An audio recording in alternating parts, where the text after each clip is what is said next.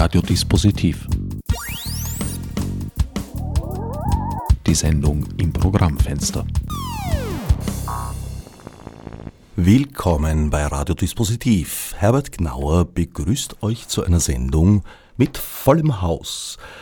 Ich sehe, da gibt es Schwierigkeiten mit den Kopfhörern. Ihr braucht sie nicht unbedingt aufzusetzen. Ihr sitzt ja eh bei mir und hört mich sozusagen ganz analog.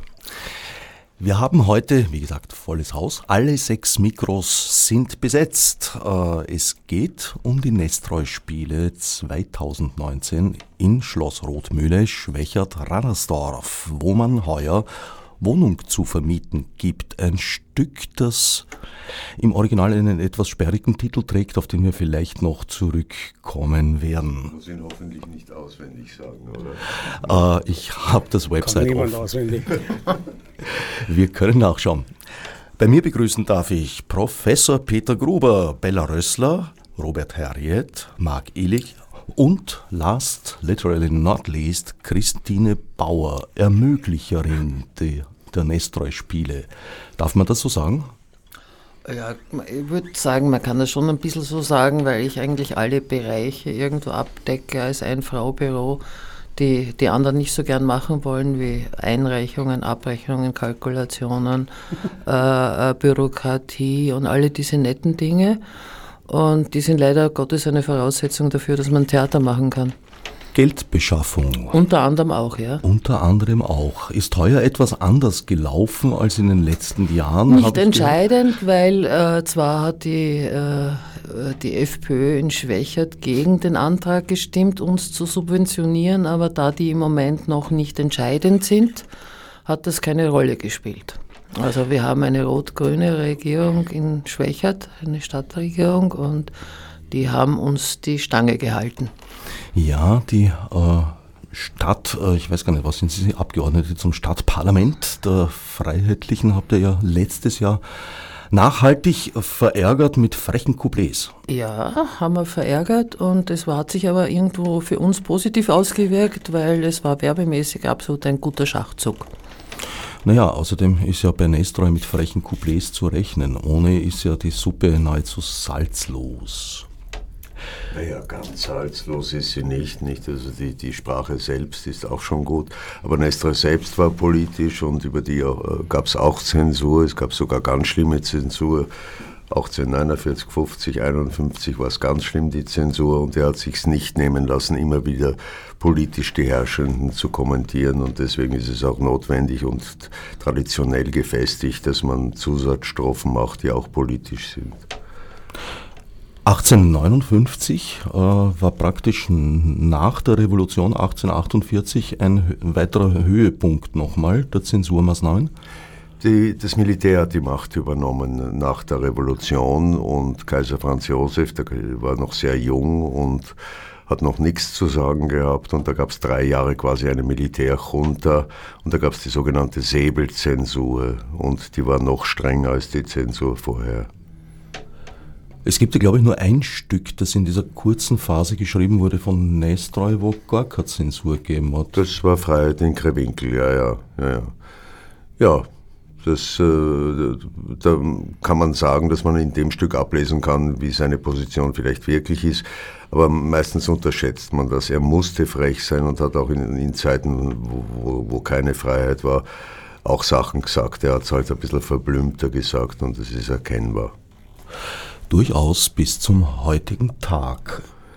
Naja, na, man muss schon äh, ein bisschen nachhelfen, weil historische Bildung nicht unbedingt die Voraussetzung ist, die die Leute im Zuschauerraum haben.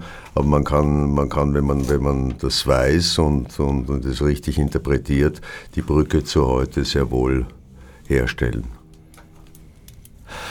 Eine Wohnung ist zu vermieten in der Stadt, eine Wohnung ist zu verlassen in der Vorstadt, eine Wohnung mit Garten ist zu haben in Hitzing.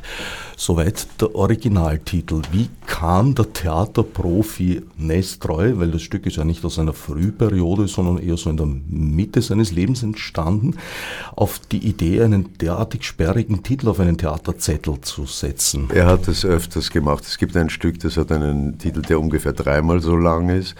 Das haben wir dann Abenteuer in der Sklaverei genannt, sein Untertitel. Zauberer Sulfur Electrico Magnetico Phosphoratus und die Walpurgis Septembrionalis und so weiter und so weiter und so weiter und so weiter. Ich merke mir den überhaupt nicht.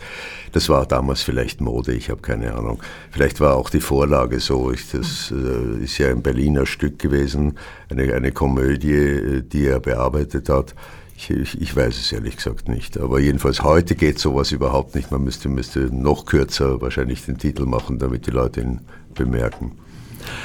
Das Stück äh, 1837 uraufgeführt im Theater an der Wien, du hast es schon angedeutet, ist eine Bearbeitung. Nestreu hat es selbst übertragen aus dem Deutschen ins Wienerische und auch ziemlich äh, grundlegend verändert, glaube ich. Naja, das weiß ich nicht, weil ich, ich bin ja sehr faul. Ich habe das Original nicht gelesen. Äh, das ist wahrscheinlich nicht so besonders gut. Äh, ihn hat wahrscheinlich der Stoff interessiert. Und wir haben ja auch eine Bearbeitung gemacht äh, von der Sache. Es ist ein Stück, das offenbar sehr schnell geschrieben wurde. Es gibt Stücke, da hat er sich wirklich sehr viel Mühe gegeben und sehr lang daran gearbeitet. Und es gibt Stücke, die hat er so, so schnell hinausgeworfen, weil das vorige vielleicht kein Erfolg war und man wieder ein Stück gebraucht hat. Manchmal wurde er nur in zwei Wochen sowas geschrieben. Und da bleiben schon die eine oder andere Figur über in diesem Stück. Und er hätte wahrscheinlich, wenn er mehr Zeit gehabt hätte, wäre da nochmal drüber gegangen. Aber es enthält wahnsinnig viele kleine, kleine Juwele, köstliche kleine sketchartige Szenen, die, die sprachlich sehr, sehr schön sind und das zu einem Ganzen zu fügen, das ist dann Aufgabe der Inszenierung. Vielleicht ist das auch ein Grund für den Misserfolg beim, in, damals in 1837 äh, dass das eben, eben unfertig war, dieses Stück. Und, und man muss schon ein bisschen was tun, dass es halbwegs einen Bogen bekommt. Na, einen Bogen hat es, äh, in, in meiner Auffassung jedenfalls. Es erinnert mich ein wenig an den äh, Panoramaprospekt eines Karussells, ja, das ja, mit steigender Geschwindigkeit sich da dreht. Eine wirkliche Dramatik hat es in dem Sinn aber nicht. Also es ist, es ist einfach so der ganz normale Wahnsinn des Alltags von 1837, der sehr an den Alltag von heute erinnert, in vielen Dingen, in manchen natürlich nicht. Äh, es sind, es sind Banalitäten, es ist ein Sketchabend sozusagen, könnte man, könnte man sagen. Es hat eine Handlung, die aber nicht von großer Bedeutung ist und ich weiß nicht, ob das allen gefällt, aber, aber den meisten hat es gefallen. Bei unserer Premiere jedenfalls war ich sehr glücklich, dass es den Leuten sehr gut gefallen hat. Ich persönlich kann mich dann nur anschließen, nicht abschließen, anschließen. Es ist ja auch für mich eine, eine doppelte Premiere, also äh, ja, die Premiere letzten vergangenen Samstag und heute die Sendung ist nämlich das allererste Mal, dass ich mit euch eine Sendung mache über ein Stück, das ich auch gesehen habe. Ehrlich? Na, bis jetzt waren die Sendungen ja immer vor der Premiere. Das hätte ja auch ein Nachteil sein können. War es aber nicht.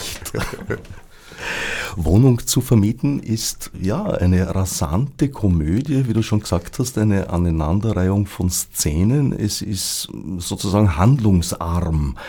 Es sind viele, viele, viele Perlen drin und ungeheuer viele Figuren. So viele, also du hast sie ja, glaube ich, noch ein bisschen vermehrt. Nein, habe ich nicht. Ich habe sie reduziert. Du hast sie reduziert? Nein, das ist auch ein Grund, warum das Stück nicht gespielt wird, weil das sind 50 Personen in dem Stück, das kann sich nicht einmal die Burg leisten. Also niemand kann sich das leisten.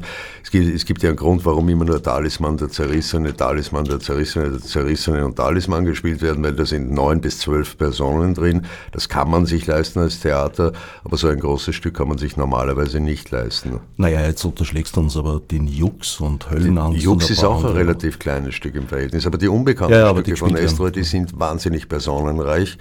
Da kann man das eine oder andere vielleicht reduzieren. Aber unsere Aufgabe ist es ja, diese Stücke zu spielen und diese Stücke zu zeigen auch.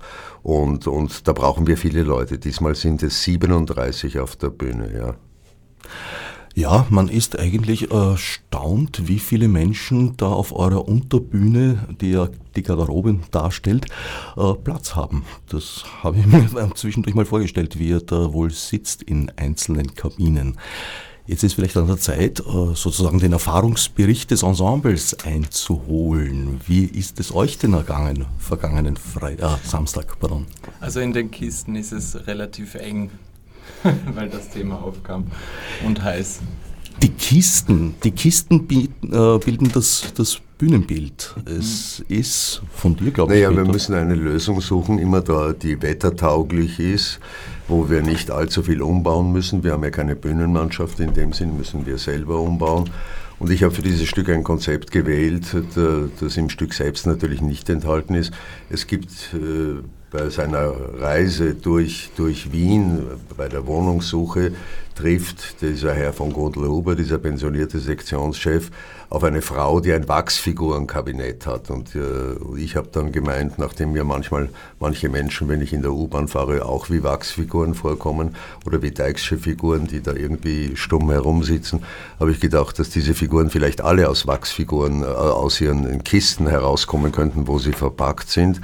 Und das ist unser Konzept und wir haben eigentlich kein Bühnenbild, wir haben nur diese Kisten als Bühnenbild. Und die Schauspieler gehen halt in diesen Kisten herum, kommen aus diesen Kisten raus und behaupten, sie sind irgendwo. Und das ist ein, ein großer Reiz, glaube ich, dieser Aufführung, dass, dass es eigentlich kein Bühnenbild in dem Sinn gibt. Ich habe die Kisten ja als Kästen gesehen und insofern ja, so eine, eine, eine gerade in Wandlung befindende, im wahrsten Sinn, Umzugssituation. Na, da drin kann sich keiner umziehen, das geht sich nicht aus. nein, nein. Aber einmal ist, das Kiste, ist die Kiste eine Dusche, einmal ist sie eine Auftrittsmöglichkeit, einmal kommt, geht dort jemand aufs Klo. Also es gibt unterschiedlichste Funktionen, die diese Kisten haben. In Wirklichkeit wohnt in jeder Kiste eine von den Figuren des Stücks und äh, tritt dann sozusagen, wird um Mitternacht lebendig und muss um eins in der Früh wieder hineingesperrt werden. Aber ihr müsst nicht die ganze Woche dann in der Kiste verbringen. Bis ich glaube, ich habe nach der Premiere haben einige Schauspieler in den Kisten verbracht. Ich weiß, ich bin nicht ganz sicher. Ungepolstert noch dazu am harten Holz. Die Kisten, die die Welt bedeuten.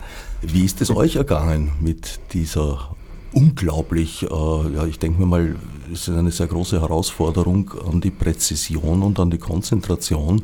Ein dermaßen schnelles, personenreiches Stück, wo die Anschlüsse sitzen müssen, wo die Auftritte sitzen müssen, weil sonst alles verhungert. Stelle ich mir doch anstrengend und herausfordernd, herausfordernd vor.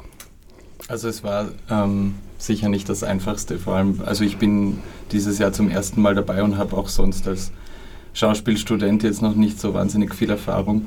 Von daher war es schon sehr besonders, bei einer so großen Produktion dabei zu sein, wo eben so viele Figuren ähm, in so vielen kleinen Dialogen miteinander interagieren und wo ein Wort eigentlich immer das andere ergibt.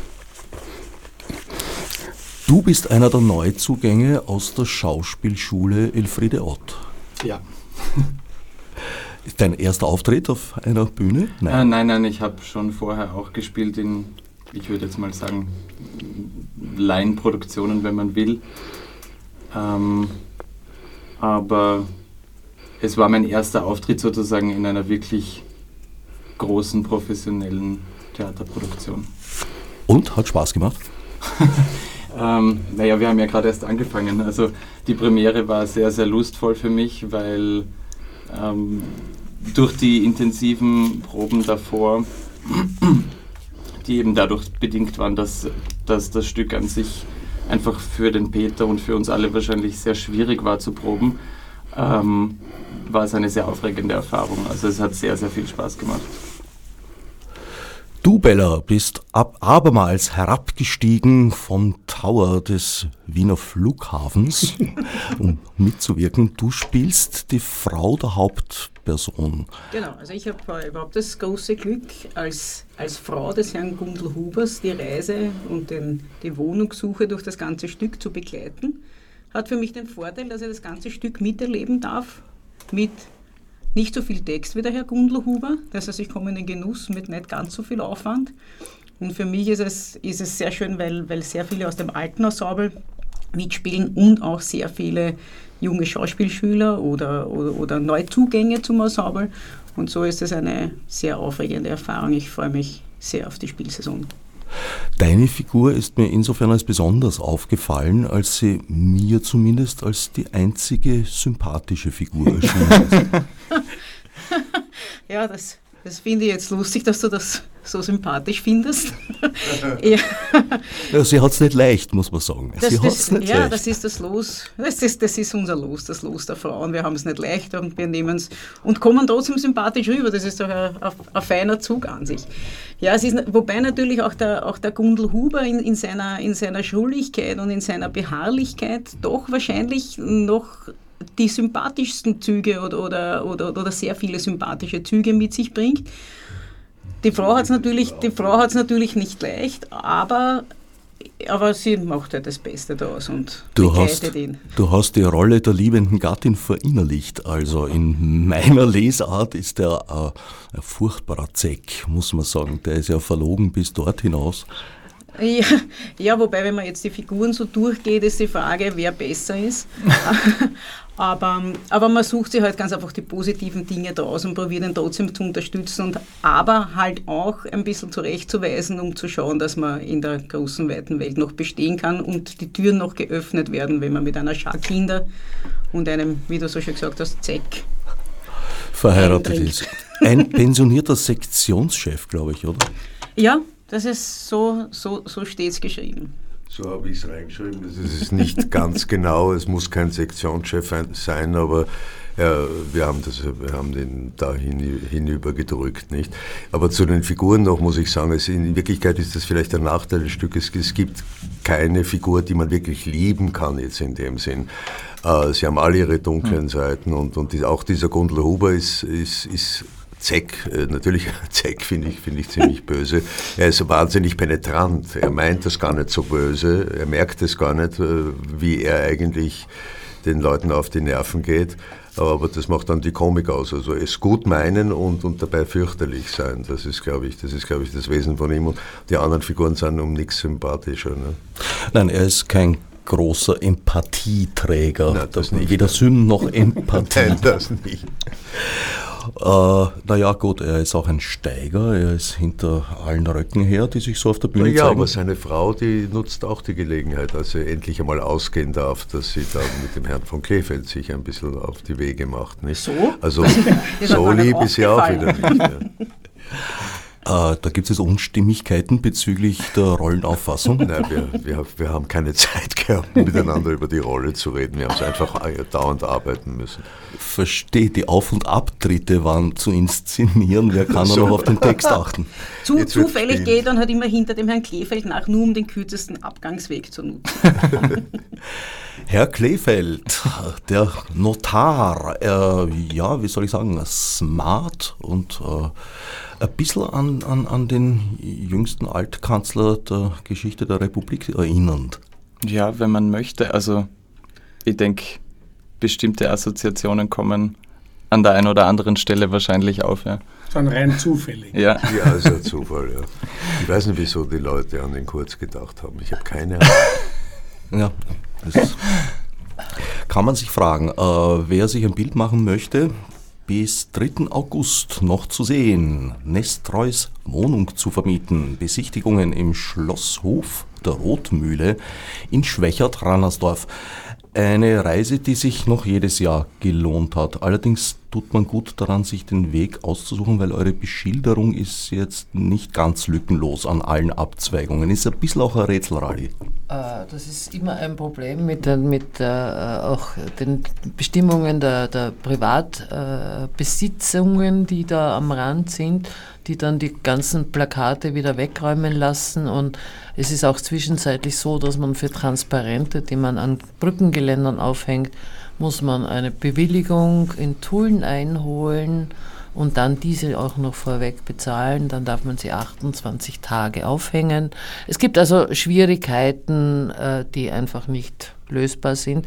Es ist auch so, dass die Rotmühle, da wir ja kein Jahresbetrieb sind, darf nicht als Kulturstätte mit braunen Schildern sein, sondern also das sind alles so Dinge, die einfach ein Handicaps darstellen und wir versuchen halt damit umzugehen, so was wir können.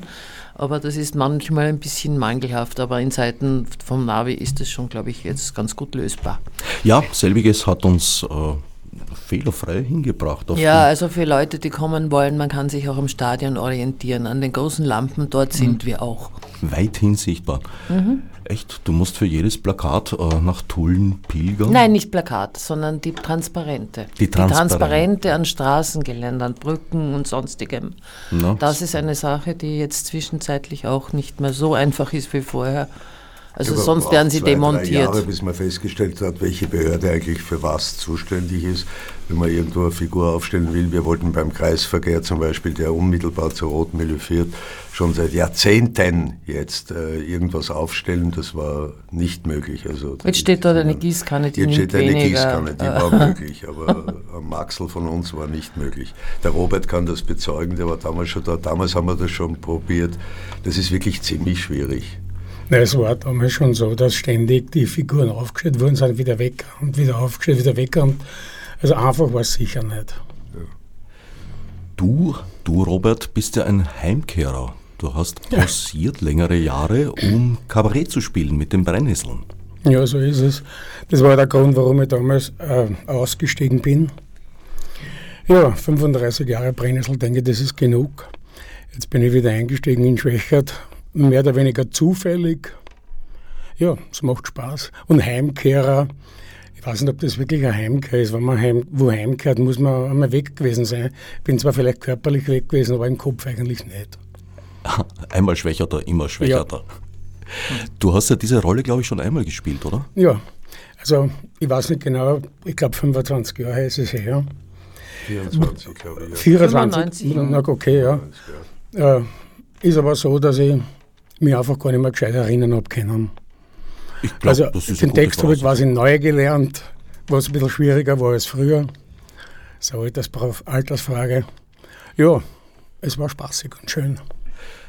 Deine Figur ist der Hausmeister. In, in einer Inhaltsangabe habe ich allerdings auch gelesen, dass er nicht nur Hausmeister, sondern auch Hausbesitzer ist. Ja, er behauptet es ja vielfältig im, im Stück. Äh, Ob er wirklich ein Haus hat oder nicht, kommt eigentlich nicht wirklich raus. Aber er behauptet es und, und, und aufgrund dessen äh, behauptet er seine Stellung in dieser Gesellschaft. Er ist Hausmeister und ist nicht angewiesen auf irgendwelche Almosen oder Spenden und steuert natürlich ständig. Das war damals natürlich, äh, war damals ziemlich aktuell. Da ist ja gerade der Spittelberg gebaut worden um die Zeit, nicht? Und, und, und der Hausmeister Kai dann sagt, er hat sich jetzt, äh, er baut sich, er ist jetzt Hausbesitzer Haus am Spittelberg. Oder sie ja, ist er jetzt, ein- also, also sie hat sich einen Neubau am Spittelberg gekauft damals. Aber das, das- ist ja das Schöne an dem Stück. Man sieht, wenn man es historisch betrachtet, sind, sind genaue Details. Es ist das einzige Stück, in dem wirklich Wien explizit vorkommt. Sonst heißt es immer in der Nähe einer Residenz. Ne? Und äh, wo das Stück spielt. Und hier ist es eindeutig in Wien und sie, sie wandern von Bezirk zu Bezirk, von Städte zu Städte. Wir haben das eine oder andere ändern müssen, weil, weil die Leute es nicht kennen aber haben assoziativ halt einen neuen, einen neuen Ort hineingenommen, da und dort. Weil bei uns geht es ja nicht darum, wir sind ja kein Museum, wir müssen die Aufführung ja so machen, dass, dass, dass man das mitbekommt. Aber es ist sehr reizvoll, wenn man es liest, zu sehen, dass eben damals der Spittelberg entstanden ist. Und wenn er sich am Spittelberg, der ja später so ein, so ein Zentrum für Hurerei geworden ist, sehr schnell, sich dort ein Haus kauft, dann weiß man ungefähr, was das bedeutet. Ne? Ein Vergnügungsviertel, sagt Ein. Vergnügungsviertel wurde es, sehr rasch, ja. Politisch korrekt. Aber an sich war so die Karriere vom Hausmeister zum Hausbesitzer nicht unbedingt üblich. Nein, nein, aber er ist eine Figur, der, der im Proletariat zu Hause ist, sehr wichtig in diesem Stück, weil, weil ja sehr viele Figuren aus dem Großbürgertum kommen, die sich also teure Wohnungen leisten können und er repräsentiert mehr oder weniger den Proletarier, der aufsteigen möchte, der mit der seine Connections in Wien hat, der, der auch sehr viel herumfährt, leider hin und wieder dem Alkohol verfällt, aber grund, grundsätzlich also auch ein Interesse zu, äh, hat, aufzusteigen. Und das ist interessant an der Figur. Eine Figur, die äh, mindestens so tiefe, wenn auch ein bisschen andere Abgründe äh, sehen lässt, spüren lässt, als die Hauptfigur, dein Mann. Der Kajetan, das ist ja, es ist, glaube ich, die, die, die Rolle von Wenzel Scholz gewesen. Also sozusagen die zweite äh, tragende Säule in dem Stück. Ja, na, wir haben uns eh gefragt, warum nicht der Nestor selber diese Rolle übernommen hat, weil sie die, wie soll ich sagen, die Abramer-Rolle ist. Äh, ob das der Wenzel Scholz hinbracht hat oder nicht, weiß ich nicht. Kann man es aber sehr wohl vorstellen. Es ist halt so, dass das, äh, um nochmal auf die Kisten zurückzukommen, für mich die Kisten das Problem nicht waren, weil ich eigentlich nie in Kisten rein oder raus gehe. Mhm. Mein Problem mit den Kisten war nur, dass alle anderen immer falsch gegangen sind und die Probe einfach länger dauert hat, weil, die, weil, das, weil, weil die Inszenierung selber so ein Problem war mit so einer Menge Leute halt auf der Bühne. Nestreu hat den Gundel Huber gespielt, also die Grätzen. Das ist eine Voraussetzung, ich muss sagen, eine Voraussetzung vom, vom Tratschmiedel. Das war eine, ein, ein Akter früherer Zeiten, den er früher geschrieben hat. Und da kommt so ein geschwätziger Tabakkrämer vor, der, der, der viel redet. Und ich glaube, das ist, diese Figur ist eine Fortsetzung dieser, dieser Figur. Und er war ja noch nicht so alt, er war, war 37. 36, glaube ich, und, äh, und hat halt die geschwätzige Hauptfigur gespielt. Ich glaube, ein paar Jahre später hätte er sich auch den Kajetan genommen. Und, und, und so wie wir das auch machen, nach den Möglichkeiten des Ensembles zu besetzen oder das Stück auszusuchen, er hatte die Stücke auf die Schauspieler hingeschrieben, die zur Verfügung äh, standen, nicht? Und ich glaube, dass die Entscheidung deswegen für den Gundel Huber gefallen ist, weil das jemandem anderen nicht zugetraut hat und dann halt den, den Schwätzer spielen wollte. Der Kajetan ist eigentlich der Spielmacher, könnte man sagen. Er bringt das Ganze erst in Gang und zwar dadurch, dass er etwas verhindern möchte. Naja, verhindern, ich weiß gar nicht, inwieweit das dem Kajetan so bewusst ist. Er steuert ständig, er ist ständig, ständig der, der eigentlich gar nicht da wirklich hineingehört und, und Dinge behauptet aus, aus irgendwelchen Gründen und verwirrt die Leute bis zu einem gewissen Grad. Er ist stur, stur auf seiner Welle, behauptet immer, dass er Hausherr ist und die anderen haben nichts reinzureden und er ist der, der das macht. Ob das wirklich tatsächlich so ist, Nein, er will eine Ruhe haben, nicht? Und er versucht, er versucht, wie der Gundler Huber ausziehen möchte aus seinem Haus, möchte unbedingt, dass der Gundler, Gundler Huber in seinem Haus bleibt und dass der höchstens sich eine Sommerwohnung noch in Itzing, das dürfte er. Also er möchte über den Gundler Huber bestimmen, wo der einzuziehen hat und wenn muss er dort einziehen, wo er gesagt hat, der Hausmeister, dass er einziehen muss und ist schwer beleidigt, der Hausmeister, dass der das nicht macht. Also das ist schon ein, ein, ein, ein obwohl die sich selten begegnen, ist es ein, ein Kampf zwischen dem Hausmeister und diesem diesem, diesem Sektionschef, der, der seinerseits eigentlich auch nicht ausziehen möchte, aber dann doch ausziehen möchte. Also es ist sehr verwirrend, man kann das, das Stück eigentlich gar nicht erzählen, man muss das sehen, wie diese vielen Handlungszweige ineinander greifen und chaotische, skurrile, absurde Situationen herstellen. Naja, zu Beginn ist der Grundlhuber schon derjenige, der sagt, die Wohnung wird zu klein, das Mädel wird jetzt verheiratet und dann ja, geht sich ja, das alles nicht mehr aus. Er, sagt er, sagt er, ja, sagt er. Er hat eine 300 Quadratmeter Wohnung, die Wohnung ist ihm zu klein. Ich meine, das ist auch ein großer Reiz und das schließt an an die vorherige Aufführung, dass die sozialen Gegensätze schon spürbar sind in dem Stück. Nicht wer sich was leisten kann. Es gibt eben äh, auf der zweiten Ebene merkt man dann die Leute, die kaum im Geld auskommen. Also es ist zu ebener Erde und erster Stock ist auch enthalten in dem Stück. Nur auf eine ganz andere Weise ist die Geschichte erzählt der sozialen Gegensätze zwischen Wohlhabenden, zwischen Kapitalisten, wohlhabenden Bürgertum und den kleinen Leuten, die äh, kämpfen müssen, dass sie über überleben können. Es ist ein sozialkritisches Stück und da es ja ein Misserfolg war, ich glaube, es ist nur zwei oder dreimal gespielt worden und dann nicht mehr, ist es mal in der Kiste verschwunden gewesen, bis ein gewisser Karl Kraus sich seiner annahm. Und ich glaube, das ist der Punkt gewesen, der ihn daran interessiert hat. Er hat es ja, glaube ich, als, als Spießersatire dann bezeichnet.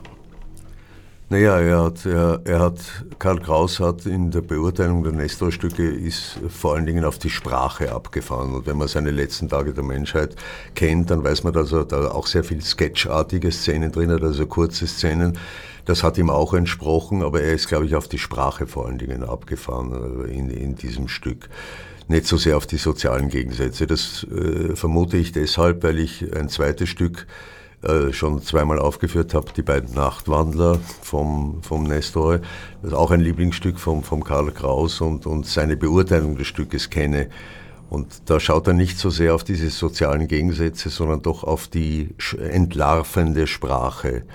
Und das, ist, das hat ihm wahrscheinlich an Wohnung zu vermieten auch sehr gefallen. Aber man muss ihm danken, dass er dieses Stück aus der Versenkung rausgeholt hat, weil das galt als Misserfolg und es wäre für immer verschwunden gewesen, wenn er das nicht rausgeholt hätte und gezeigt hätte, das ist auch ein Juwel.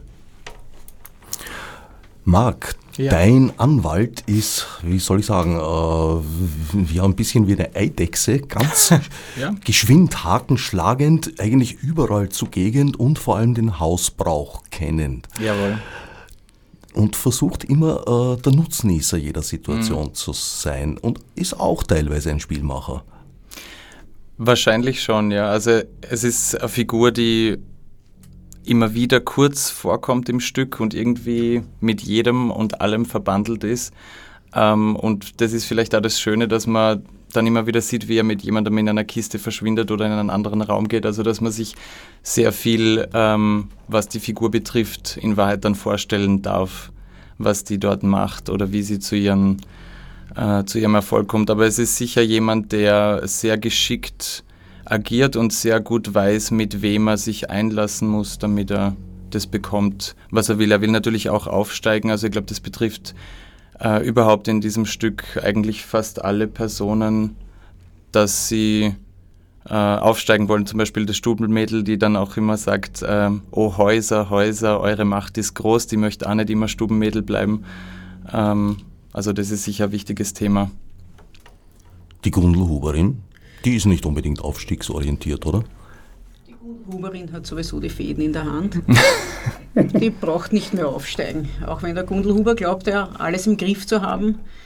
Ja, es ist ja auch, äh, auch die, die Beziehung zu, zu, zu allem und jedem. Und natürlich die Nutzenisserin dann von Leuten, die aufsteigen wollen, wie zum Beispiel dem Herrn Kliefeld.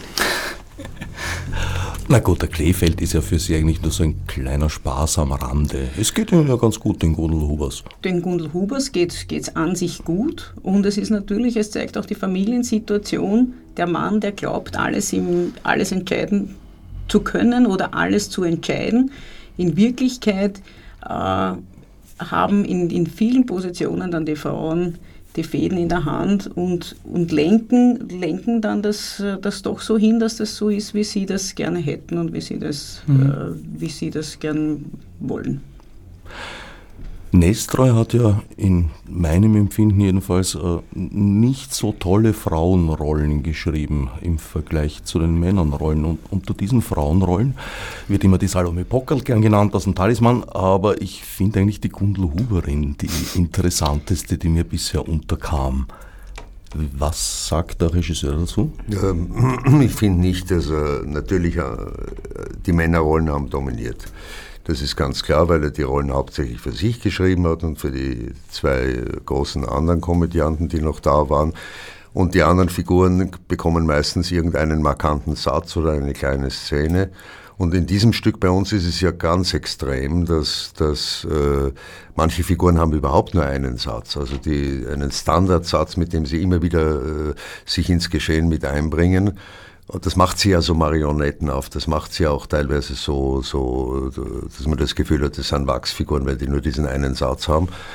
Äh, die Kleefeld-Figur zum Beispiel, von der wir gerade gesprochen haben, der, der hat, hat, den Satz, ich weiß den Hausbrauch, bitte nur da hinein zu spazieren, bitte nur da hinaus zu spazieren, ich weiß den Hausbrauch, bitte dort hinaus zu spazieren. Der, der hat nur diesen Satz und aus dieser Figur muss man erst einmal was machen, dass, diese, dass, der, dass die Fleisch bekommt. Ein anderer hat, der, was der Erwin Leder spielt, hat, hat den Satz, ich habe die Ehre, ich habe die Ehre, die Ehre zu haben, dass ich die Ehre habe, die, ich habe die Ehre.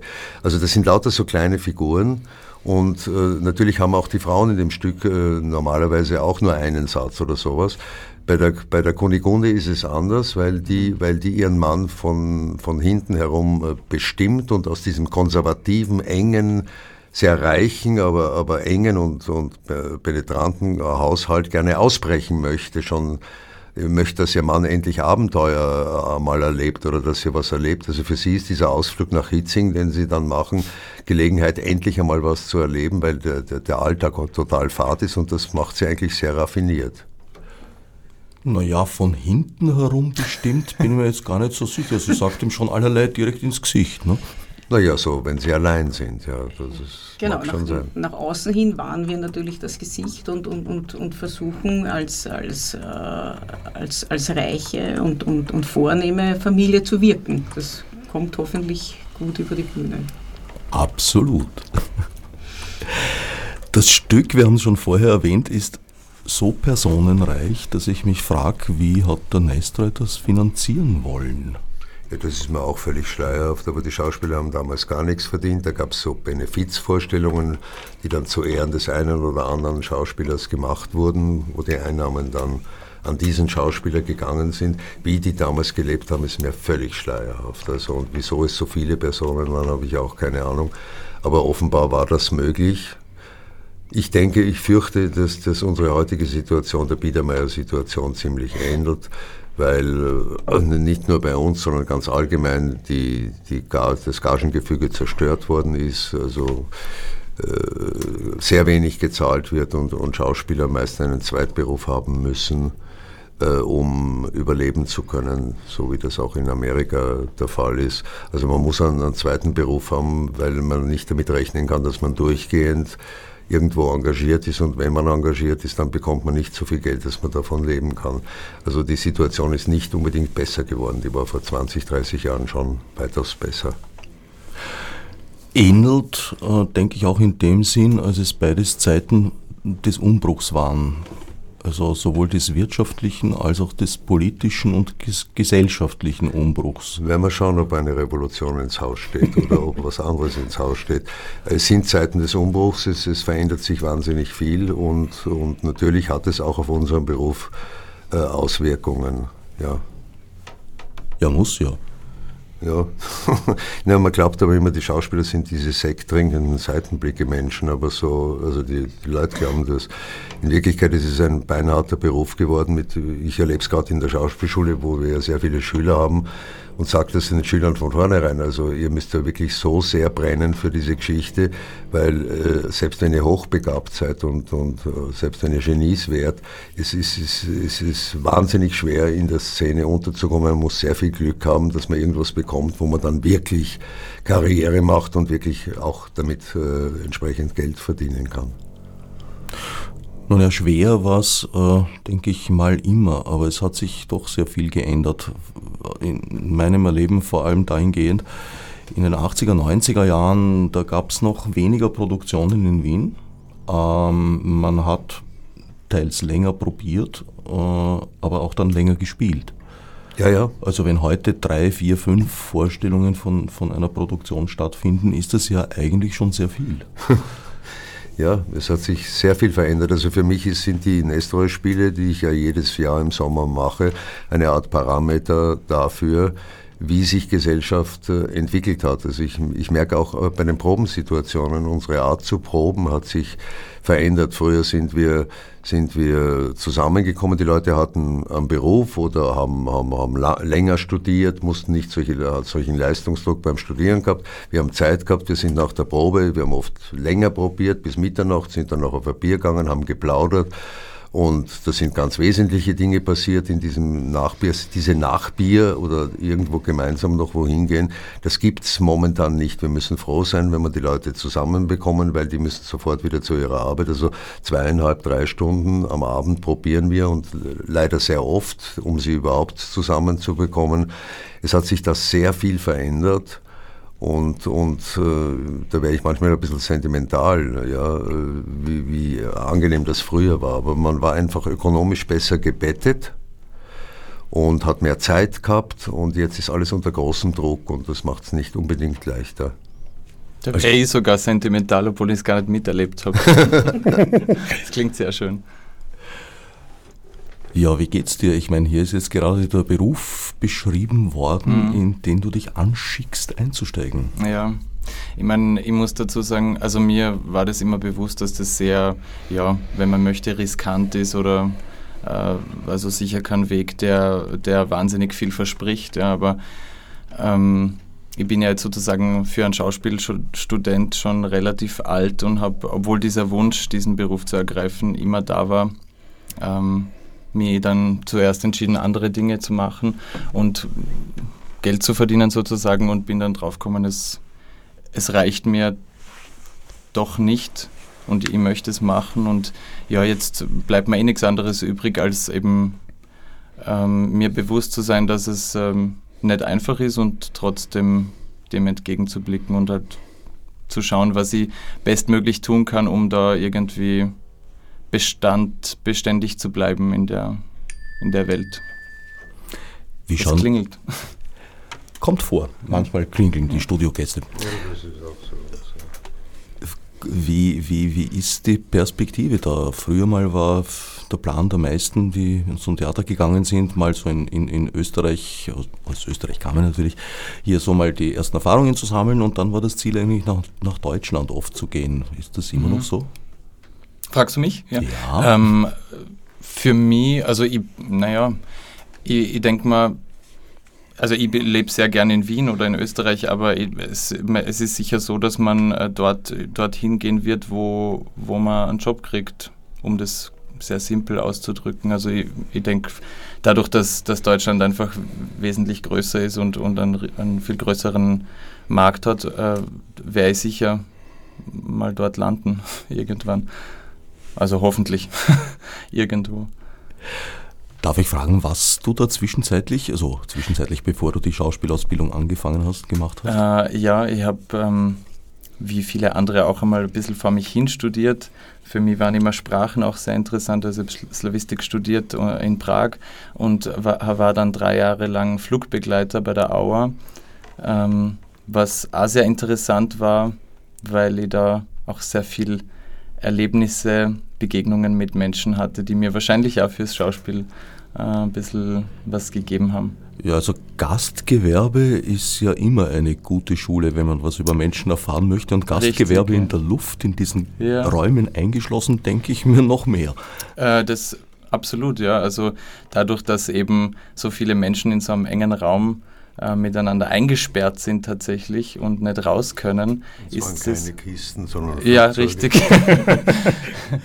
äh, ist es schon eigentlich eine sehr besondere Situation, wo sich Menschen auch ähm, durchaus sehr anders verhalten. Ja? Also dadurch, dass der eigene Raum wahnsinnig eng wird auf einmal, äh, beginnen die Leute wahnsinnig um ihren Platz und um, ihren eigen, um ihre eigene Sphäre zu kämpfen. Äh, und da muss man schon erstens gut geschult sein und zweitens ähm, ein gewisses, ja, einen, ge- einen gewissen Willen oder ein Gespür mitbringen, damit man da äh, wirklich ja, gut mit diesen Situationen teilweise umgehen kann. Gut mit den Situationen umgehen heißt denke ich mal, in vielen Fällen deeskalieren. Richtig, das ist das die Überschrift eigentlich von der, von der Flugbegleiterausbildung wahrscheinlich. Also äh, erstens deeskalieren, zweitens ähm, natürlich auch Dienstleistung und Kundenservice betreiben, aber einfach auch, ähm, sich auf menschlicher oder sozialer Ebene ein bisschen äh, die Sinne schärfen, ja, wie, wie kann man ähm, aus einer unvorbereiteten Situation so elegant wie möglich, äh, was sicher vielleicht auch ein bisschen auf meine Figur äh, im Stück äh, passen würde, äh, rauskommen. Hast du mal so richtig äh, eine eskalierende Situation erlebt? Na, glücklicherweise nicht. Also mir fragen oft die Leute, was ich alles so erlebt habe. Das klingt für, für manche offenbar sehr aufregend und mir ist tatsächlich nie irgendwas wahnsinnig äh, Besonderes passiert. Aber was ich schon gemerkt habe, ist, dass es einfach, dass sehr oft gestritten wird oder dass die Leute sehr oft verärgert sind. Also Flugreisen ist ja wirklich was geworden, was sehr anstrengend ist für, für die Passagiere vor allem. Ähm, und da war ich einfach oft in der Situation, dass ich sozusagen Verantwortung habe übernehmen müssen für etwas, wofür ich jetzt nichts kann, aber ähm, ja, wo man halt eben schauen muss, dass man gut deeskaliert. Na, ich denke, anstrengend und aufregend, was für die Leute immer, vielleicht, vielleicht sogar noch mehr Mhm. früher. Ich habe immer die Vorstellung gehabt, dass die Tatsache, dass man so schlecht ist, also nichts Schlechtes, sondern überhaupt Essen, Essen kriegt in Ja. den Flugzeugen eigentlich äh, darauf zurückzuführen ist, dass man die Leute beschäftigen wollte, damit sie gar nicht auf die Idee kommen, ja, Angst ja. zu, ja, zu kriegen. das ist ja, deswegen äh, gab es überhaupt ursprünglich Flugbegleiter, dass man, das waren glaube ich anfangs sogar Krankenschwestern, also in den 30er Jahren, damit die Leute einfach sozusagen diesen psychologischen Effekt haben, dass sie sich äh, beschützt fühlen und dafür sind wir eigentlich nach wie vor primär da. Aber man muss die Leute natürlich äh, tatsächlich auch unterhalten, eben mit Essen und mit allen möglichen äh, Sachen. Und wenn man das nicht macht, dann läuten sie es einen sowieso herbei. Das ist ja auch ein bisschen leichter geworden, vielleicht durch die Möglichkeit, dass sie sich Videos Filme Richtig, das stimmt natürlich, ja. Also es ist, ähm, deswegen gibt es jetzt auch mittlerweile keine Zeitungen mehr und so. Die Leute haben alle ihre eigenen Unterhaltungsprogramme dabei. Das ist wahrscheinlich in, unter dem Aspekt auch sehr angenehm für, also für die für, die, für das Personal. Bella, du sitzt gewisserweise auf der anderen Seite. Du gehörst zum sogenannten Bodenpersonal und bist Fluglotsin und als solche dafür zuständig, dass die Flieger ordnungsgemäß ab, äh, abheben, nicht miteinander zusammenstoßen und äh, am Zielort wieder landen können. Also, ein, also, ich bin ein ganz ein kleines Rädchen von diesem riesigen komplexen System. Aber ein wichtiges. Ja, so ist, wobei da ist es auch zu sagen, dass eben jedes Rädchen wichtig ist. Mhm. Und das ist auch das Schöne quasi ja bei den Nestre-Spielen, weil es der Peter ja äh, wirklich äh, perfekt, perfekt beherrscht. Jedes, jede, jede, jede Person, jedes kleine Rädchen äh, so einzubringen, dass, äh, dass auch jeder fehlt, der einen Satz nicht sagt, der nicht auf der Bühne ist, der nicht, äh, der nicht mitwirkt. Ja. Und, und ich mag das ganz einfach, ein Teil von komplexen Systemen zu sein. Das gefällt mir. Du warst ja, glaube ich, sogar die erste Fluglotsin Österreichs. Nein, das ist, also ich war die erste Fluglotsin am Turm in Wien. Es hat schon drei Damen in der, in der Zentrale davor gegeben, aber am Turm habe ich den habe ich starten dürfen, ja. Und hab, es war eine tolle Erfahrung für mich. Eine Vorreiterin? Ja, ein bisschen auf jeden Fall. Ich hoffe, dass ich die, die Rolle gut gemeistert habe. Wie hast du dich da gefühlt? Ist das eine blöde Frage vielleicht, aber in, in dieser offenbar damals rein männlichen Welt? Ähm, ja, mit gemischten Gefühlen natürlich. Also man, man, man kommt natürlich auch in Situationen, die ärgerlich sind, wo man bestehen muss wo man ein bisschen kämpfen muss. Aber man hat natürlich, das muss man auch sagen, auch als Frau manchmal, manchmal die Rolle, dass, dass natürlich auch ein bisschen Rücksicht genommen wird. Es hat sich sicher der Umgangston ein bisschen verändert äh, mit, mit, dem, mit dem Eintreffen von, von, von Frauen in dieser Berufswelt.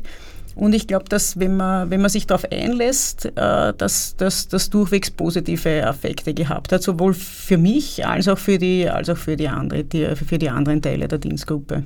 Und mittlerweile ist es ein selbstverständlicher Part und kann man sich, glaube ich, nicht mehr wegdenken. Die führende Hand, praktisch jahrzehntelange Vorbereitung auf die Rolle, die du jetzt spielst. ja, klein, klein schrittweise, ob das jetzt im Beruf war oder in der Familie war. Und dann muss man ja auch sagen, ich bin ja zu den Estre-Spielen gekommen, da habe ich noch die Schule besucht, habe für meine Matura bei den Proben gelernt und kann das auch bestätigen, was der Peter gesagt hat. Da war natürlich, erstens war man sagen wir, war die Regenerationsphase noch, noch Nächten, die wir, die wir gemeinsam verbracht haben in der, in der Rotmühle, war noch, eine, äh, war, war noch nicht so langfristig. Und, aber es ist natürlich jetzt dieses mitzuwachsen und für mich ist es natürlich wunderbar zu sehen, welche, welche Typen und welche Charaktere für die Schauspielerei brennen und, und, und da mitwirken. Ja. Wenn man jetzt das junge Ensemble sieht, welche, welche Leute da heranwachsen und mit welchem Eifer und mit welcher ähm, wie gesagt, wie, wie sie brennen für diese ganzen Geschichten, ist das ein, ein sehr, sehr beruhigender Aspekt für die Zukunft. Fluglotsen und Fluglotsinnen sind es ja gewohnt, uh, ungeheuer viel gleichzeitig handeln zu können. Das ist auch am Theater von Vorteil, diese Fähigkeit, glaube ich. ja, na natürlich, aber man muss halt auch ganz ehrlich sagen, das, ist, das klingt jetzt natürlich alles sehr aufregend, aber das Ganze lebt natürlich von einem, von einem homogenen System, das vorschriftenbehaftet ist, wo man natürlich versucht, uh, komplexe Situationen, soweit es möglich ist, aus dem Alltag rauszunehmen weil die komplexen Situationen ergeben sich dann eher aus Gewitterlagen oder, oder, oder anderen, anderen Dingen. Aber das System an sich ist ein funktionierendes, sehr striktes, sehr äh, vorschriftenbehaftetes. Aber dann eben aus diesem, aus diesem geordneten System dann mit, mit, mit, den, mit, den einzelnen, mit den einzelnen Vorfällen oder mit den einzelnen Gegebenheiten umgehen zu können, ist sicher was, was man im Laufe der Zeit lernt, lernen darf. Vor einiger Zeit hat es da, habe ich wahrgenommen, ein bisschen einen Gnatsch gegeben um die Arbeitsbedingungen.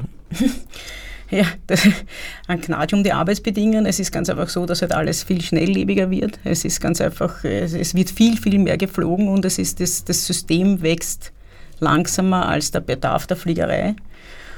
Und dass es da knüpft und hakt, das ist in allen, in allen Bereichen natürlich so. Und um die Luftfahrt wird es nicht weniger. Und das, da geht es aber ja nicht nur um die, um die Fluglotsin oder der Fluglotsen, da geht es um die ganze Luftfahrt.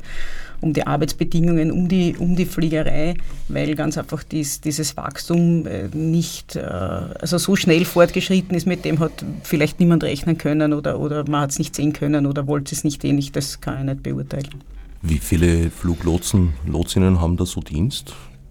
Also am, am Turm ist es, sind, es gibt ja drei Bereiche. Ich, in, am Flughafen am Turm haben untertags elf äh, Leute Dienst. Die Anflugkontrolle, die auch am Turm ist, ich glaube, die haben an die 15. Und wie viele in der Zentrale sind, das kann ich jetzt, das weiß ich jetzt ehrlich gestanden nicht ganz genau. Aber wir sind insgesamt sind wir an die 300 Lotsinnen und Lotsen in Österreich. Eigentlich sollte man ja denken, dass so die Koordination von Start, Landung, Flugzeugen, die sich in der Luft befinden etc. eine klassische Aus äh, Aufgabe für Computersysteme wäre. Dem scheint aber nicht so zu sein. Ja, der Faktor Mensch spielt eine, eine sehr, sehr, sehr große Rolle, Man, weil, weil ganz einfach ja auch die Passagiere, die, und die sind ja in, in Wirklichkeit der Hauptkunde der, der Fliegerei, ja aus Menschen besteht und nicht aus Computern und da gibt's, äh, da, da kann man halt nicht alles einplanen. Wenn einer wenn, wenn, wenn ein Koffer irgendwie nicht rechtzeitig ist oder wenn ein Passagier nicht rechtzeitig ist oder auch wenn irgendwelche kleinen Vorfälle sind, dann kann man nicht alles, man kann nicht alles einplanen. Und es, es ist, also noch, wie, wie sich das in der Zukunft entwickelt, das weiß man natürlich nicht, wenn man sich, wenn man sich die Entwicklung der, der letzten Jahrzehnte anschaut. Aber noch ist es so, dass der Faktor Mensch noch eine große Rolle spielt.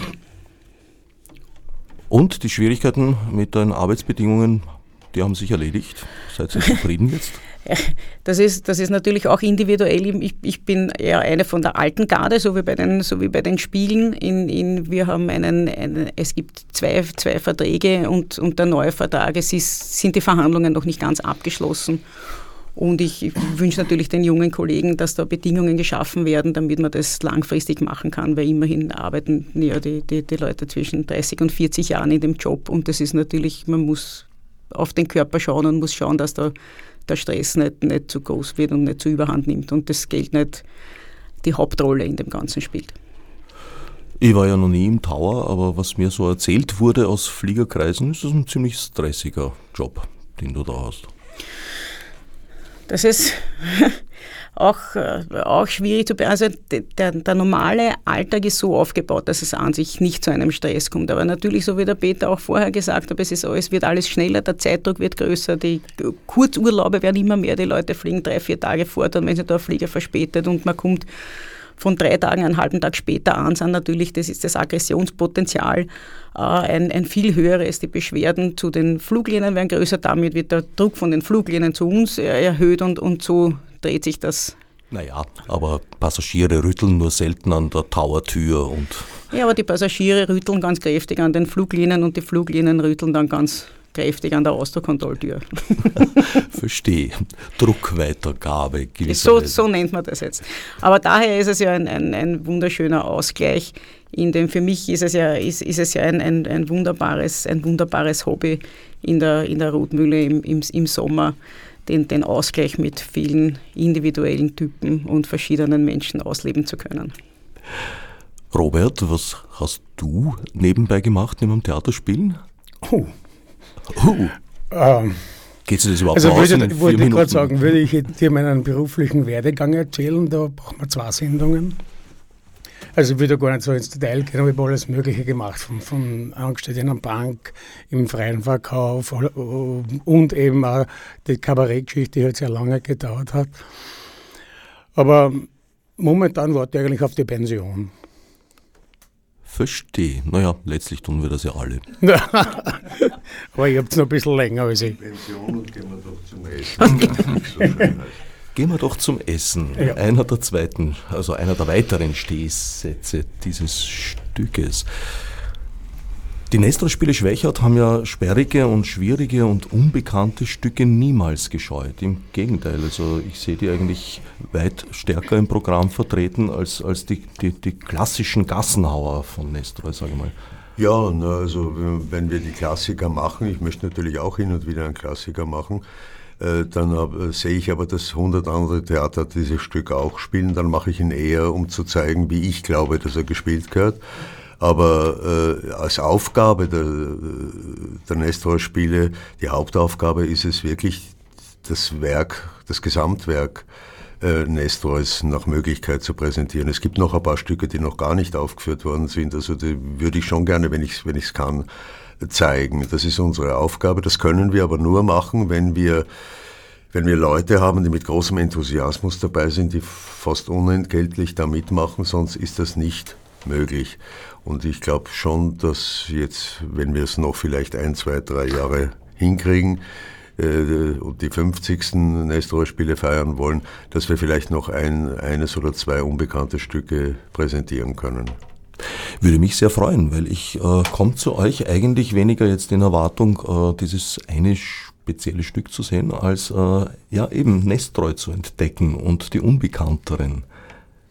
Ich habe mich bemüht, also irgendwie zu zeigen, dass man die Komödie oder das Lustige am Nestor äh, ähm, so spielen muss, dass man es tot ernst nimmt. Also wie jedes hat schon Sokrates gesagt, äh, äh, dass die, die Komödie muss tot, tot ernst gespielt werden. Und leider sehe ich halt im, im, im normalen Theaterbetrieb sehr oft, dass kaum fällt das Wort Nestreu, dass dann geblödelt wird und dass man auf lustig macht und dann wird so lustig, dass es dann gar nicht mehr lustig ist. Und ich möchte diese Art, wie ich es wie ich's mache, zumindest so vermitteln, dass, dass ein eventueller Nachfolger oder, oder Leute später wissen, dass man das auch ernsthaft spielen kann. Es gibt auch eine wissenschaftliche Komponente in Schwächert in Form des alljährlichen Symposions. Es gibt ein Symposium, das morgen startet. Also wir haben auch seit 45 Jahren Nestor-Wissenschaftler in Wien, in Schwächert zu Gast, die äh, referieren, diskutieren und sich versammeln. Und ein Teil war auch dann, sind diejenigen, die dann die historisch-kritische Ausgabe von Nestor redigiert haben. Und das beginnt morgen. Das ist die Nestreu-Gesellschaft, die dafür zuständig ist? Nein, das sind wir und die Nestreu-Gesellschaft, die das gemeinsam veranstalten. Und ja, wie gesagt, das sind auch schon die 45. Nestreu-Gespräche. Das heißt, es gab nur die ersten zwei Jahre ohne Symposion-Begleitung. Genau. Spannend wie jedes Jahr. Wir nähern uns leider dem Ende der Sendezeit. Ich danke Peter Gruber, Bella Rössler, Robert Herret und Marc Illich und nicht zu vergessen natürlich Christine Bauer für den Besuch im Studio und allen anderen fürs Zuhören.